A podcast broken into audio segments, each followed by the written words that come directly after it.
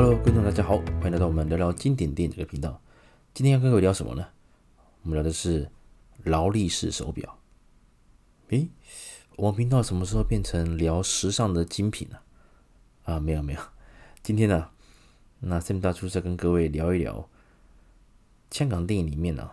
如果以手表这个配件来讲的话，其实劳力士所出现的频率应该是最高的。OK。当然不外乎是演员自己的喜好啦，或者是说以当时时空背景来讲，劳力士可能是符合那个角色的当时那一个，呃，怎么讲那个背景的时空背景的一个配件。所以有时候我们看到一些经典老电影的时候，你会发现，哎，当时戴的劳力士，现在可能现在这个时代，可能我们看到二三十年前的劳力士，可能就觉得哇，好经典。那现在是已经是老表了，甚至是变古董表了。所以有时候。像 Sam 大叔自己也是劳力士的表迷，那有时候如果看到会比较敏感的，那所以看到就如比如说路上有人戴劳力士手表，或者是我们今天那个坐捷运嘛，坐电车，然后看到有人戴手表，如果是同号，就觉得哎哇不错不错，刚好手上有哎跟我一样的，还是说我喜欢的，那就会觉得还蛮有趣的。就像每个人觉得有些人可能收藏鞋子，有些人喜欢收藏包包。那像手表的话，也是一个非常诶、怎么讲，也是有蛮多的学问的。那香港电影呢？嗯，当然我们以前有聊过嘛，以警匪片、动作片，还有像是所谓的像《古惑仔》这种电影，其实黑帮电影其实蛮多的。往往啊，劳力士其实就是一个蛮常出现的一个配备。好，我先来解释一下劳力士这个牌子 Rolex 为什么。哦，在表坛的地位，还有在我们，呃，不能也不能说是华人、啊。不过，确实比起外国人来讲的话，华人对于劳力士的一个喜爱了，确实是还蛮高的。包括这几年的一个价格的炒作，哦，待会都慢慢的介绍。今天呢，我们针对劳力士的一个历史来跟各位来聊一下。一九零五年的时候啊，那劳力士的创办人。叫做汉斯·维尔斯多夫，当时他创立的时候，那个公司还不叫劳力士，哦，这个牌子还没出现。只不过一九零五年的时候呢，他在伦敦哦经营了，呃，开了一家就是专门在做手表的公司。因为当时啊，以手以表这个产物来讲的话，还是以怀怀表为主了。因为以当时的工艺来讲的话，怀表是比较准确一点。那手表的话，可能就是比如说女性身上的一些配件之类的。那真的到比如说，呃，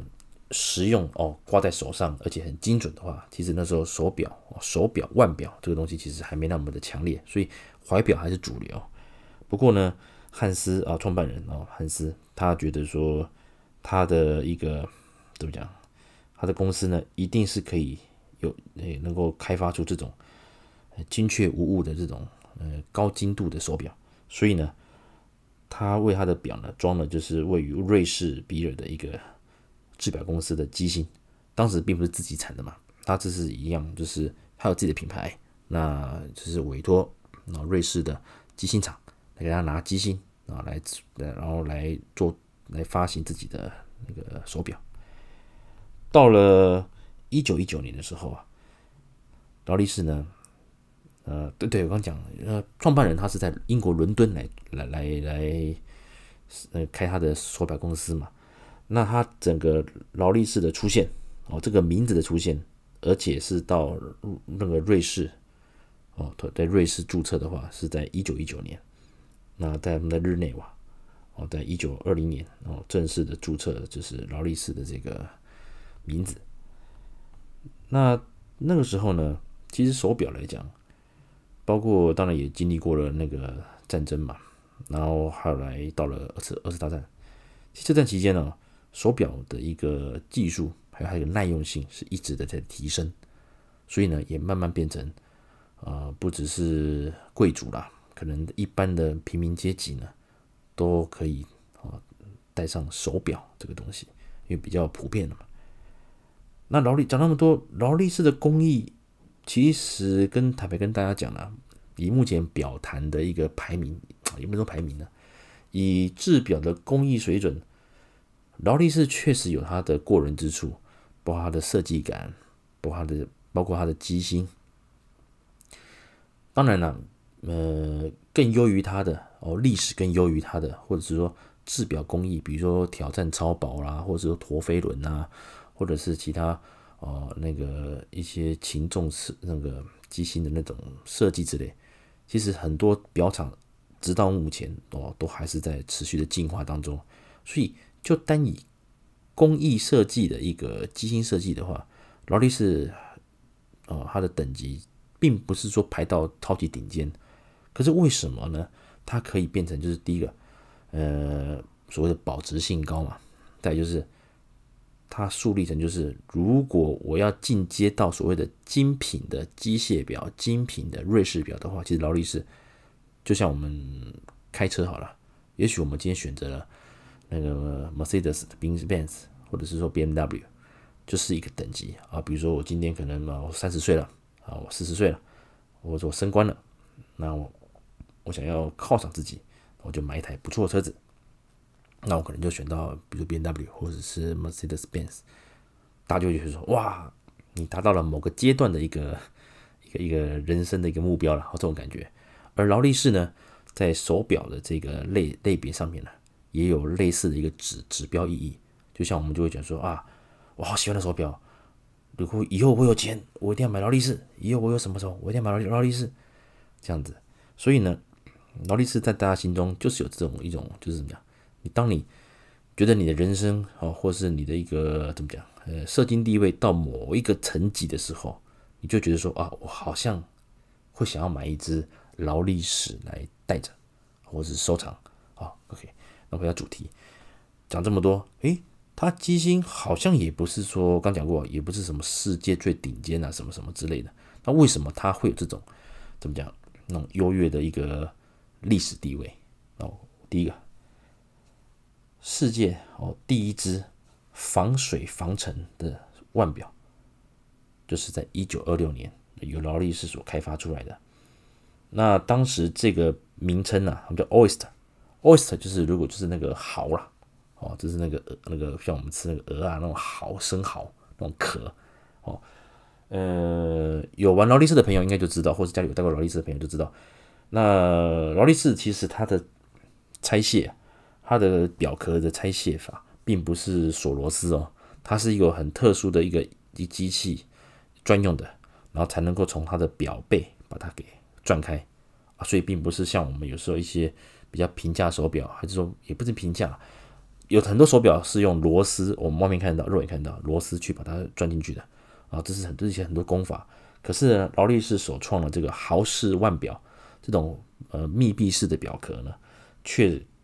是可以能够有效达到防水还有防尘，因为灰尘嘛，灰尘其实这也是很容易侵入腕表的一种那个污染物。OK，所以呢，一九二六年啊，世界上第一只啊防水腕表。就是由劳力士所推出的。那表要能够证明你能防水，那怎么证明呢？泡在水里嘛，游游给你看嘛，对不对？所以呢，二七年的一九二七年的时候呢，那个英国的一个游泳选手叫做 Mercedes 呃吉利斯啊吉利斯 Mercedes 吉利斯，他呢带了这个劳力士所开发的豪士的腕表啊，成功的横越了。横渡了英伦海峡，大概差不多游了十多个小时了。那这手表经过确认之后呢，哎，完全没有问题，正常的运作。以当时的手表，因为不太具有防水的效果嘛，所以其实甚至了，甚至不要说是洗手了，有的手表甚至连淋雨都要避免。所以呢，今天劳力士它开发了这一只连游泳都没有问题，甚至特别是游了十多个小时这种。长长程挑战，再再证明，因为你游泳，你的手会挥动嘛。其实不管什么动作，你一去挥动它，然后手表其实本身就会有怎么讲，像碰撞到啦，还是说跟水面，然后你游泳，当然不管是什么式啦，自由式还是蛙式哦，你的手哦，你的手表一定会跟海面啊，跟水面有一些碰撞，这这些都是有那个冲击冲击力的，所以呢。如果这个机芯或这个表壳它不能做到防水、防震啊，或者是防尘这东西呃有效的密闭的密封的话呢，这个手表一定会受到一些影响嘛。因此呢，这个一九二七年的这个横渡哦海呃英伦海峡的一个挑战呢，那也确实让劳力士的防水手表哦，整个的名声达到了一个巅峰。OK，那为了庆祝这个时刻啊，当然劳力士也大肆的宣传啊，大肆宣传。从此呢，防水手表就是一个跟劳力士哦，就是结合在一起了。好，那讲到这边，再来是什么呢？所谓的横动机芯，什么横动呢？大家知道啊，机械表其实早期的机械表，它是所谓的手上链。手上链什么意思呢？像有些家里的有些人的那个老时钟啊，老老古董钟也是所谓的手上链。你必须，比如手上链，它可能会维持十八个小时或二十四小时，或者是三十六小时。也就是说，你今天把发条转到满，然后转到满，动力就整个上满了嘛。那发条上满，那到它停止为止，可能会有二十四小时，或者是三十六小时。我举例嘛。那传统的像那种老时钟之类的，像像像我知道某一些饭店还会保留这种老时钟，所以必须要有呃工作人员每天在固定时间哦按时的把那个古董钟的发条上满。而腕表也是，以前的手表但是那时候石英表还没有被发明出来嘛，所以其实手表都是所谓的机械表，所以它必须要靠发条来那个补足它的动力。也就是说，如果不管你手有没有在，不管你有没有佩戴，总之你每天就是要，哦，说是这是每几个小时哦，这是在那个它的发条的一个动力的寿命的期间之内中断之前，呃，动力中断之前，你就必须把发条再上满，这是手上链。那现在当然，呃，如果啦，如果今天可能因为忙还是什么之类的，你忘了把发条再重新按照时间把它上满，当时间一停下来，手手表一停下来。啊，如果你没有第二只表可以对时的话，往往就会造成啊，你这个时间这手表就跑掉了，时间跑掉，当然就会错乱嘛。所以劳力士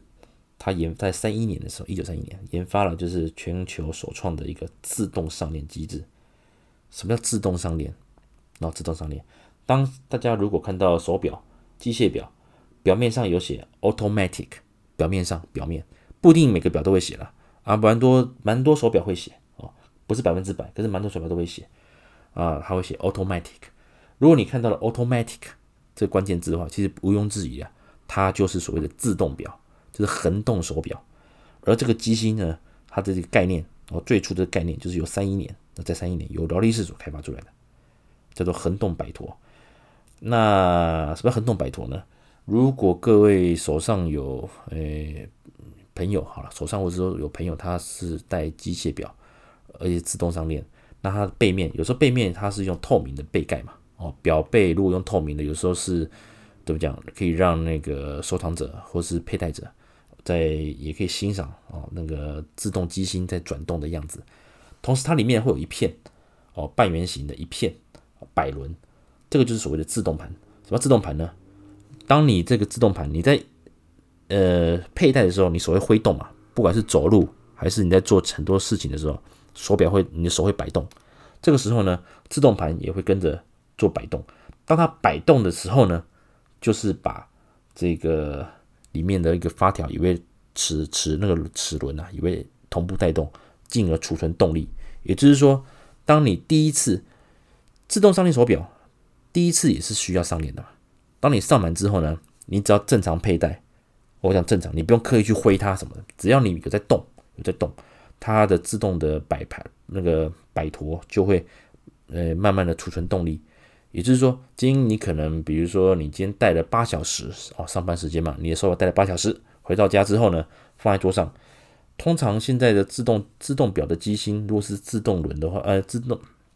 那个自动上链的话，一般来讲都是三十六小时到四十八小时左右，都是不错的。也就是说，你只要保持天天佩戴的话。哦，呃，佩戴个八到六六到八小时，其实你的手表到第二天你睡醒的时候，都还是维持动能，一定会衰退，可是它还是会动。那如果你手表是三十六小时的一个动能的话，也许可能你比如礼拜五下班，那你周休二日，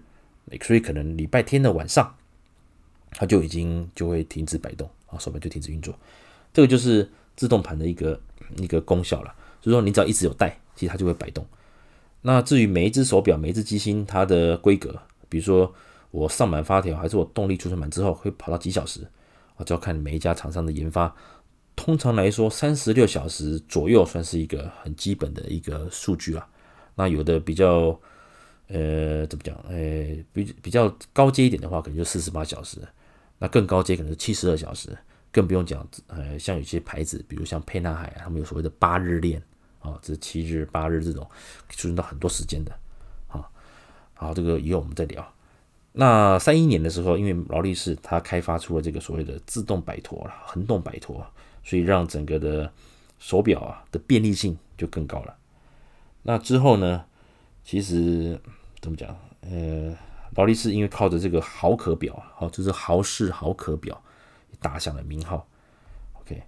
那同时呢，它也它的一个怎么表中之王啊是什么呢？就是 Daytona。Daytona 这个厉害了，它在它也在这几年被炒得很凶了。那港星来讲的话，余文乐啊。如果大家查 Daytona 啊，就是 D A Y T O N A Daytona 这个系列，或是迪多拿好了，你们写中文的话，就是大家用迪多拿去查，就发现哇，好好很多艺人呐，啊，包括那个像美国像阿诺啦，还是像那个保那个保罗纽曼呐，他就是戴这个表有一经典的。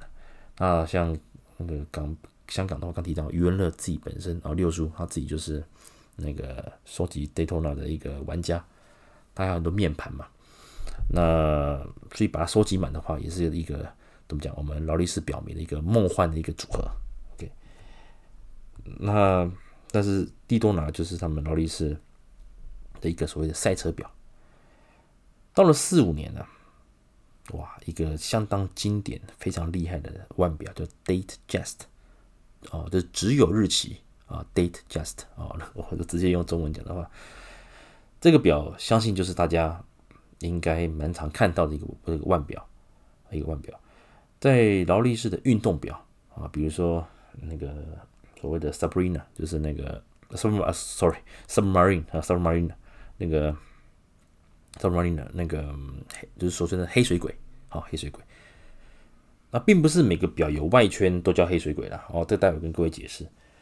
在运动款的一个黑水鬼，这个在这十多年来大红大紫以来，以之前呢，其实劳力士它整个塑造它的一个很关键的一个地位，就是在于 Datejust 啊，有日期的，而且还有个还有一个鱼眼窗，就凸凸的。以前啊，年轻的时候就总觉得，哎呦，好老气，我的手表平平的不是很漂亮吗？啊，多一个一个凸凸的出来，虽然说看日期很方便，还会放大日期嘛，就觉得怪怪的。可可是呢？也许到了某个年纪吧，你会发现，哇，Datejust 有够美啊，真的很美。OK，而这个也是在港片里面最常出现的一个版本。为什么呢？因为它就有所谓的金表或半金表。哦，像《古惑仔》里面哦，像那个比如说像那个《古惑仔》的第一集的最后，那郑伊健他不是拿了，嗯，他们不是闹翻嘛，所以呢，那个可是友情还是在的嘛。那陈浩南也舍不得三鸡一个人到台湾嘛，所以他拿了一只金表啊，劳力士的金表给那个陈小春。讲到这边呢，我就讲到一个劳力士为什么到目前为止还是人气历久不衰呀？在华人的世界里啊，劳力士它是有一个还蛮保值的一个现象了。什么叫保值呢？举方我们开车好了，开车你。除非开到报废嘛，否则的话，其实你车子可能开了五年、六年、十年，你可能就会选择要换车。换车的时候，当然你的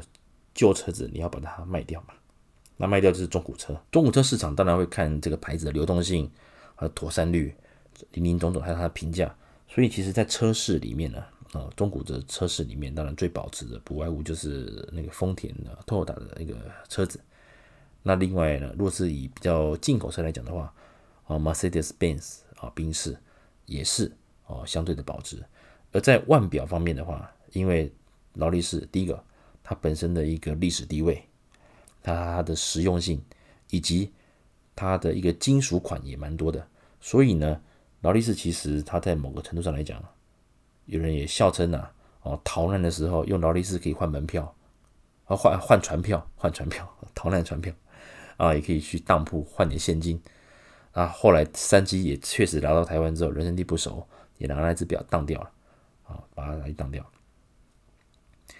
讲到这边呢，其实跟各位聊聊了，呃，大家可能常常会听到说老一辈的人啊，我挂挂一些红金呐、红金呐、满天星呐之类的，跟各位解释一下，它本身是有那个所谓的钻表，可是它钻表当然不一定是铺满表面嘛，它可能就是比如说那个哦一个圆盘，它有十二个。十二个时针嘛，呃，十二个时点嘛，那可能就是十二个点都用那个所谓的钻石把它铺点上去。那有时候，呃，当然是所谓的原装表啊。其实早期啊，哦，台湾可能有些人他并没有那个实力，哦，去买到真的劳力士的钻表，或者是说他觉得劳力士的钻表原原装的钻表哦，正常钻表并不是那么的，诶，怎么讲？呃，那么闪闪动人呐、啊，哦，所以呢，他们就所谓的去把它改装，改装有很多种啊。那一般就是像称为港劳，什么港劳呢？以前香港呢，就是劳力士的一个改装。当然我讲改装是比较比较怎么样，比较含蓄啦，哈、改装或者是所谓的就是盗版的那个就是仿冒手表了，哦，那俗俗称港劳。那个时候呢。除了机芯之外，基本上港劳是可以做得到外观哦，诶，是可以蛮像蛮逼真的。那甚至有一些是什么，他买的是原装正版的劳力士，那会呢会请师傅来帮他改装，就是把比如说把整个表面全部镶满钻石啊，全部镶满钻石，就变成整个金光闪闪的。所以有时候啊，在二手市场上你会看到一些啊什么。家人留下来的满天星或者是昂金啊，可能布满了，然后钻石，可是往往啊可能是改装过的，那也许是真钻石啊，也许是呃代用的那种人工钻石啊，人工钻石是假钻石嘛，哦，所以有时候往往可能会有子孙拿着手表要去估价鉴价，才发现啊根本没有价值了，包而且包括这几年呃劳力士确实在整个这个维修上面来讲。只要有动过的，而且被配备的、被有装到的布布片、布那零件的哦，不是劳力士认可的原厂品的话，像劳力士的那个原厂的维修单位哦，就会拒收，都会拒收。当然，他拒收不代表没人会，不不代表没有人会，没有人会修了，代表就是说你可能没办法送回去劳力士的原厂，那你可能就必须请外面的师傅处理。因为有时候回原厂维修，或是请原厂做一个鉴定之后。当他确认这只这只老手表完全都是原厂的零件的时候呢，他也会发一个所谓的证明书。因为有些长辈可能当年拿了劳力士之后，也没有特别去顾他的表盒或者是保那个保证卡嘛，啊保单保那个保卡，所以呢，在买卖的时候，当然会往往会说啊，不然你先送去劳力士的官方的一个维修中心做一个鉴定。啊，如果 OK 的话，那我们就收嘛。啊，当铺可能因为有不是每个当铺都有能力去鉴定劳力士。OK，所以呢，Datejust 这个腕表它有日期，而且有个那个怎么样？这个标准的一个好把好可表的一个很简洁洗练的一个特色哦，完全的发挥出来，所以这是很经典的。所以像很多像《无间道》里面来讲的话，带带着 day just 的一个场面也相当多。再来就是什么呢？Day date，Day date 哦，就是日期吧。呃，Day 呃日跟 Day date 代表还有日期跟星期。这个俗称是叫做那个总统表啊。怎么叫总统表呢？呃，因为佩戴过 Day date 的那个，还是像一些美国总统，他们都有戴过。那个 day date，好 day date。那到了这个时候呢，诶，整整体的一个怎么样？整体的劳力士其实它的产品线大致上都已经建立完成了。那我简单来讲的话，如果以诶豪可表哦豪可表来讲的话，就是那个 day just 算是一个最经典的。啊，当然另外还有说的那个 K 金款啊、铂金款啊，还是像那个白金那个。那个不锈钢款的之类的，啊，这个是，哦，可以像这种款式呢，都相当不错的，啊，那除了这个基本款之外呢，另外劳力士的运动表在这十多年来啊，也是大受好评啊，甚至说甚至到了所谓的叫配表或者超或者是超定价。这边跟各位来聊聊啦，如果你今天是一个嗯第一次买手表，或者是第一次去买所谓的这种劳力士的高阶手表，啊，总之你第一次想去这个店家想要买劳力士的时候。你如果跟他说啊，你好，你好，我想要买黑水鬼，那请请问有吗？基本上呢，目前啊，台湾的表店，呃，也很难有现货，一般都是要预定。那预定并不是代表你排队就会轮到你啊，因为他们会找更有实力的一个所谓的客人嘛。什么有实力呢？你可能在这家表店，你有贡献过某个金额的消费额度，消费的金额。那他可能觉得优先就会把你想要的劳力士手表哦，问你，哎，你排到了啊？要要买了吗？啊，先配先配给你。所以呢，你要用所谓的定价啊，要买到劳力士手表的话，其实是有点有点难度的。因此呢，很多店家会所谓采用的配表，就是说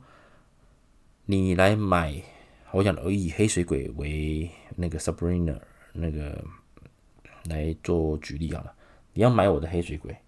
那你就要搭配一只比较冷门一点的，所谓劳力士的女表，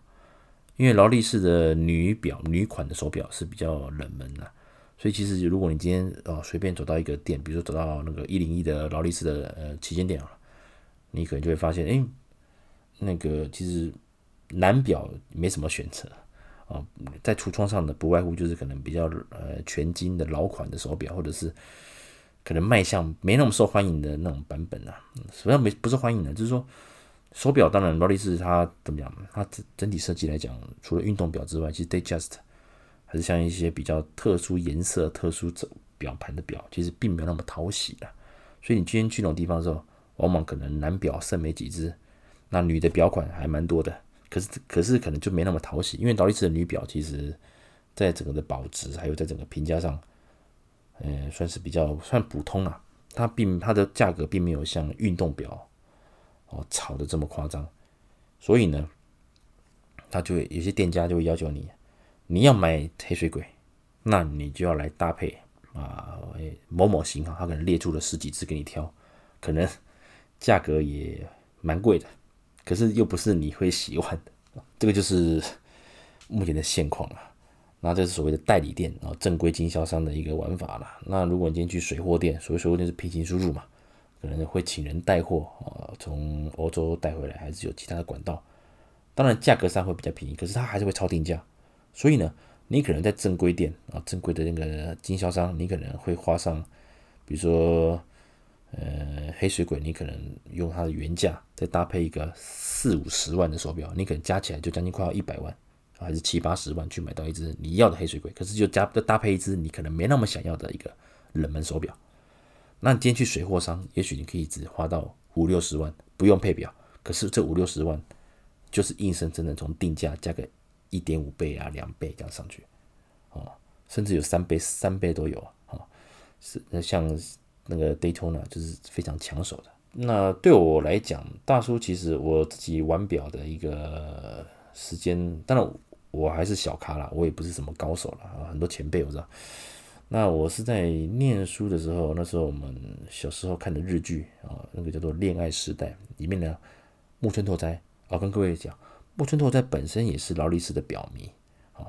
那回到刚刚那个《恋爱时代》的那个日剧里面，呃，他那个老，其实木村拓哉他这些年来啊，他在他的日剧里面，他每一次的穿搭。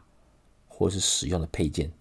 往往都会成为当时哦年轻人去追逐的一个怎么讲一个一个一个目这个关注程度了。所以呢，只要木村能够代言到或带到的，在剧中带到的一些配件，或者甚至外套啦、夹克啦、那个衣服啦、牛仔裤啦、鞋子啦，大家都会来问，或是太阳眼镜的。而劳力士的探险者一号，哦，Explorer One，探险者一号，它就是。啊，在那个时候，我是在那个时候，哦，因为看到了木村拓哉戴，当然他很帅了，他戴什么都帅了，哦，只不过，呃，他出现这，他戴了这表出现，发现哇，原原来劳力士不是那么老气，也有年轻版本那种感觉。因为探险者一号它就是很简洁的一个豪壳表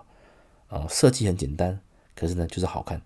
很百搭，然后也不会老气，很适合年轻人。应该说全年龄都适合了，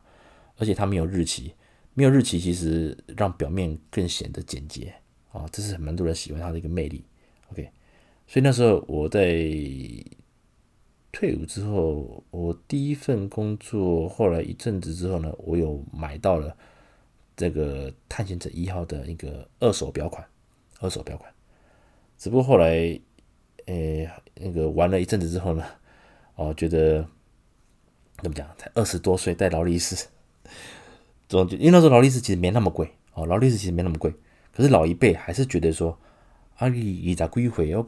挂一劳雷啊？劳力士嘛，劳雷劳雷，这怪怪的。所以变成说，有时候很多场合，甚至有时候有些像我们客户啊，啊，我们同年龄或者比较年轻，就说：“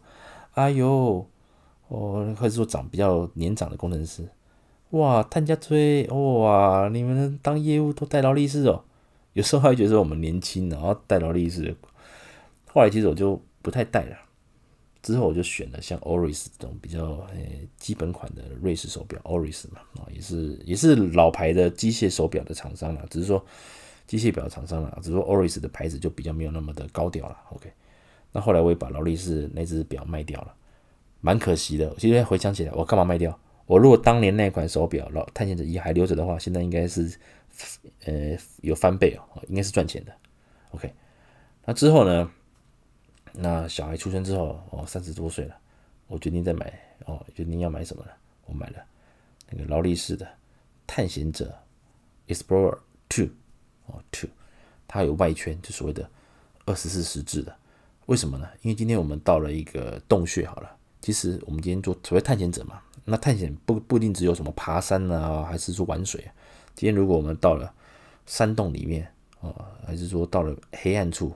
还是什么峡谷什么那个永不见天日的啊？你那个时候其实今天它转了一圈啊，可能手表转了一圈，到底白天还是晚上，其实你分辨不出来。所以这个时候你就需要二十四小时制的这种外圈来做一个辨认。那探险的第二号二 two 啊，我买白面的，一直戴到现在，就是我第二次劳力士。OK，那我的第三次劳力士呢，就是所谓的 Day Just 半金。那也是那时候我四十岁了，觉得四十岁啊买一只呃，如果一个金色表款的手表应该还不错啊，所以就当做犒赏自己啊，创业还算有一个小小的一个收获，一个里程碑，所以买了一个 Day Just 的半金版本，而那个表面呢啊也是跟那个因为费德勒有戴过啊，费德勒啊灰面的罗马罗马盘，OK，所以所以我就把它买下来，我还蛮开心的。OK，现在都还在服役中，都在戴。那另外，我还啊跟着，买碳二之后呢，我后来在日本啊买了一只 mail gas，就绿玻璃的 mail gas 啊。那当时很妙了，当时我在试戴的时候呢，店家其实还有所谓的绿水鬼。当时绿水鬼刚改款，所以呢，而且还没有被炒到那个某个程度，还没有被炒起来，所以当当时我是可以用所谓的。定价买到的，可是当时一戴，我发现我的手臂没办法驾驭绿水。绿水鬼就是黑水鬼的绿色版本，那还是潜水表。那我觉得绿玻璃啊，它是比较符合我的一个斯文形象哦，所以我选择绿绿玻璃。现在还在戴，结果呢，没想到这过了这十多年了，哇，绿水鬼跟绿玻璃啊，跟着，我是在一五年买的啊，就过了这这个五六年了，哇，绿水鬼跟绿玻璃啊。整个的一个价值哦，呃，大相径庭，完全不一样。绿玻璃其实就停住了，反而是绿水鬼一路炒上去。也就是说，当时我如果选择了绿水鬼，哦，其实也是赚钱的。不，当然，我们买表并不是要为了投资啊，就觉得喜蛮喜欢的，啊，蛮喜欢最重要。那劳力士其实我刚讲到啊，除了刚水鬼系列之外，另外一个有外圈的陶瓷外圈的。叫做 GMT Master Two，它这是典型的所谓的那个可以看两地时间。其实那个如果是在探险者二号的话，它的外圈虽然不能转动，它但它也是可以看两地时间。比如说，我今天出我我有两个，我有四等于四帧嘛？什么四帧呢？时针、分针、秒针跟第二地的，是标示第二地点的一个一个一个时针。啊，它是可以固定，它可以对准外圈。也就是说，我今天到了当地，我可能我的手表转成当地时间。可是呢，你的那个二十四小时制的那个外那个针啊，瞄准那个壳的那个外圈的，你可以把它选调成第二个时区。比如说，你今天从台湾到日本出差，你对准外圈的那个时针，你就可以调成留着它调成台湾时间嘛。而到了日本之后，你下了飞机，你你就把你的时针分针拨快一小时，那个就是日本的当地时间。所以呢，这就是那个两两地时间的那个那种四针表的用法。那 GMT Master 它一样是四根针，但是呢，它的外圈可以转动，所以呢，你可以在同时在看第三个时区。比如说呢，我今天到了。日本，那我调好了，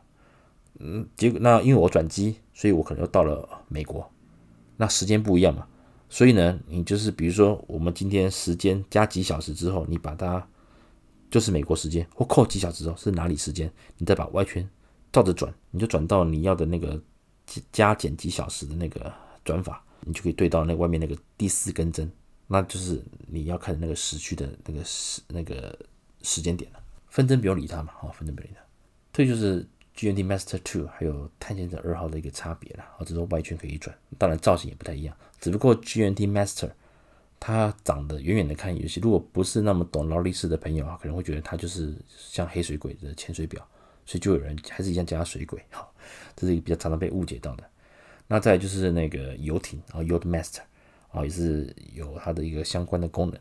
不过在台湾就比较冷门一点。所以目前呢，以台湾来讲的话，被炒得很火热的，那就是 Submarine，还有所谓的 Daytona 水鬼系列里面，其实还有分了海史 Sea Dweller，还有更高阶的 Deep Sea，分别差在，当然外观的话，Sea Dweller 跟 Submarine 是差不类似的，很接近，它只是面盘上有不一样，那防水的一个深度也不一样。那被俗称水鬼王叫 Deep Sea 深海嘛，Deep Sea，那它的外观就很明显，它有日期，可是就不用那所谓的那个。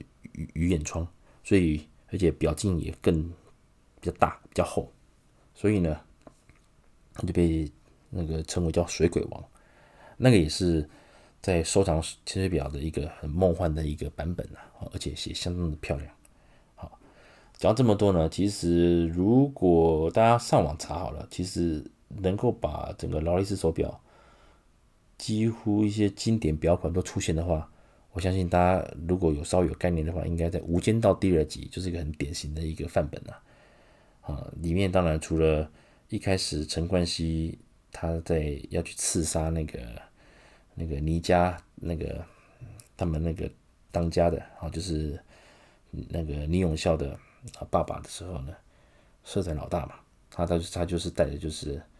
橱窗看就是 Air King，Air King 呢也是一个蛮入门的一个运动表款。那也是有相当多的死忠者，所以买劳力士的入门款的时候，通常 Air King，然后空中空中霸王，或者是那个 Explorer One，好，探险者一号，都是许多年轻朋友想要入手劳力士的一个第一个优先选择。那讲到这边呢，有几位演员呢，我觉得大家以后可以多去多观察他们戴的手表，分别是那个那个余文乐，还有吴镇宇，另外大家不要意外啊。就是那个林雪，林雪其实是蛮爱戴劳力士的哦。林雪的电影其实很多地方她都是戴劳力士，所以有机会大家可以去看一下。OK，那这个就是呢，我对于劳力士啊，在于香港电影里面常出现的一个状况啊，做个简单的说明。其实这一集啊，聊电影其实没什么聊电影啦，主要就是聊劳力士这个牌子，因为蛮多朋友其实是很喜欢劳力士。可是不晓得如何去入手，还是说有什么管道可以取得？我讲是一个正正规管道了，嗯，所以呢，今天就是简单的跟各位聊一下劳力士的一个背景跟相关表款的。当然我知道，像我身边呢、啊，也是有些朋友啊，也不算朋友了，有些人呢、他会去买所谓的假表。这个就我我就大叔就很看不起买假手表的人了、啊。我觉得，嗯，每个品牌都有它的魅力啦。那每个人要量力而为。你既然没办法呃拥有它，可是你却选择了买所谓的诶盗版的假表啊，当然好好听一点，网络上会写什么复刻版啊、致敬版啊，啊，那都是假表。其实我就很不喜欢，我觉得喜欢它就要买真的。你可以把它当成你的梦想，你努力赚钱，好存钱，或者是说每天去跑那个常经常去跑中古表店嘛，一定会有人有机会会有人试出那些他心目中的那种带过了，他可能要试出拿那种中古表，你都可以找到你想，只要专用心找都可以找到。我反正真的很不喜欢去买假表的人，我也看不起买假表的人。啊所以呢，大家有印象吗？《古惑仔》第二集啊，陈小春因为他走投无路啊，在台湾嘛，所以他拿着第一集陈浩南给他的那个劳力士手表去当铺，当完之后拿到钱，他为了装逼嘛，哦，觉得说当那个古惑仔，当个流氓，啊，手上没带个劳力士，怪怪的，他就买了一个假表，没想到在那个酒店的时候啊。被那舞女一拍了一下，就整个弹出来哦，破掉，所以这个就是很糗了嘛。所以我跟你讲，跟各位讲，那个手表啊真的喜欢它是一个真的是没问题，欣赏它都没问题。可是我觉得大家要量力而为啊，也不要去买假表，因为这个对于怎么讲？呃，也许你是满足自自己的虚荣感，可是其实内行的人他可以知道你买的是假表，或者是说。你内心也不踏实嘛，对不对？你带着一个啊，号称劳力士啊，还是说沛纳海，还是说其他的名表，就它其实它是假的。其实我觉得就是等于是骗自己嘛，对不对？所以我觉得喜欢这个手表，你就去买真的，努力哦赚钱去买真的，千万不要买假表。买假表真的是怎么讲，扼杀了这个品牌的一个怎么讲，它的一个历史价值啊？OK，。好，以上呢就是大叔跟各位聊聊的，就是呃我对于劳力士啊它的一个简单的介绍，以及呢就是为什讲完之后，大家应该知道为什么啊华人哦这里还这么喜欢，就是要能够买到劳力士，就觉得它可能就代表某种身份上的一个不同了。OK，那也希望各位啊有机会在看到一些经典老片的时候呢，也可以好好注意上每一位演员手上戴的手表。其实劳力士它的手表也算好认啊，因为它的表带哦，其实都有它这个血统，还有它的表壳，所以其实如果说定格一看，可能被袖子挡住了，或者是说只有惊鸿一瞥，当你把影像定格，你就发现哦，它就是某某啊劳力士的某个型号，所以蛮好玩的，蛮好玩的。就像《无间道》第二集里面一样，那个火锅大家吃火锅的时候那一段也很经典，或者是说像那个李永孝，他不是。那个在做外国人做交易的时候，哦，被带到警察局，大家以为那个是他们的一个犯罪证据，才发现哦，原来那个是他录影带，是他偷录，他找家侦探录到了那个 Mary 跟那个这是曾志伟呃韩生老婆嘛，Mary 跟那个那个黄警司哦，在那个饭店里面谈事情的画面，哦，让让让黄警司整个整个糗掉嘛。那个时候呢，李永孝把他手上戴的 Day Date。哇，这所谓的俗称总统表放在桌上，这个只有几秒钟的特写啊，真美啊，真的美。而已，那时候也显示出这是怎么讲，李永孝的一个整个的人的气质嘛。OK，所以好的手表啊，或者说好看的手表，还说其实这个世界上没有不好看的手表，只有适不适合的手表。那只是说劳力士刚好是蛮符合，就是目前大家还蛮喜欢的一个。一个一个款式，一个样样样式了。当然，它本身的历史地位跟它优异的制表工艺，那无话可说，也是世界顶尖的。OK，好，以上就是大叔的分享。那如果对于劳力士这边还有什么一些想法，还是说需要大叔做更多介绍的话，欢迎来信，还是说来到那个 Apple Podcast 下面留言，那我会再做一些补充。让更多的朋友啊认识，像不止劳力士了，其他手表，如果大家有兴趣的话，我也可以慢慢做介绍。啊，比如像 Seiko 好了，Seiko 其实它不只只有平价表，它也有很高端的手表，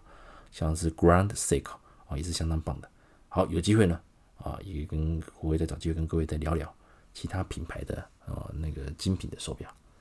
我们下次见喽，拜拜。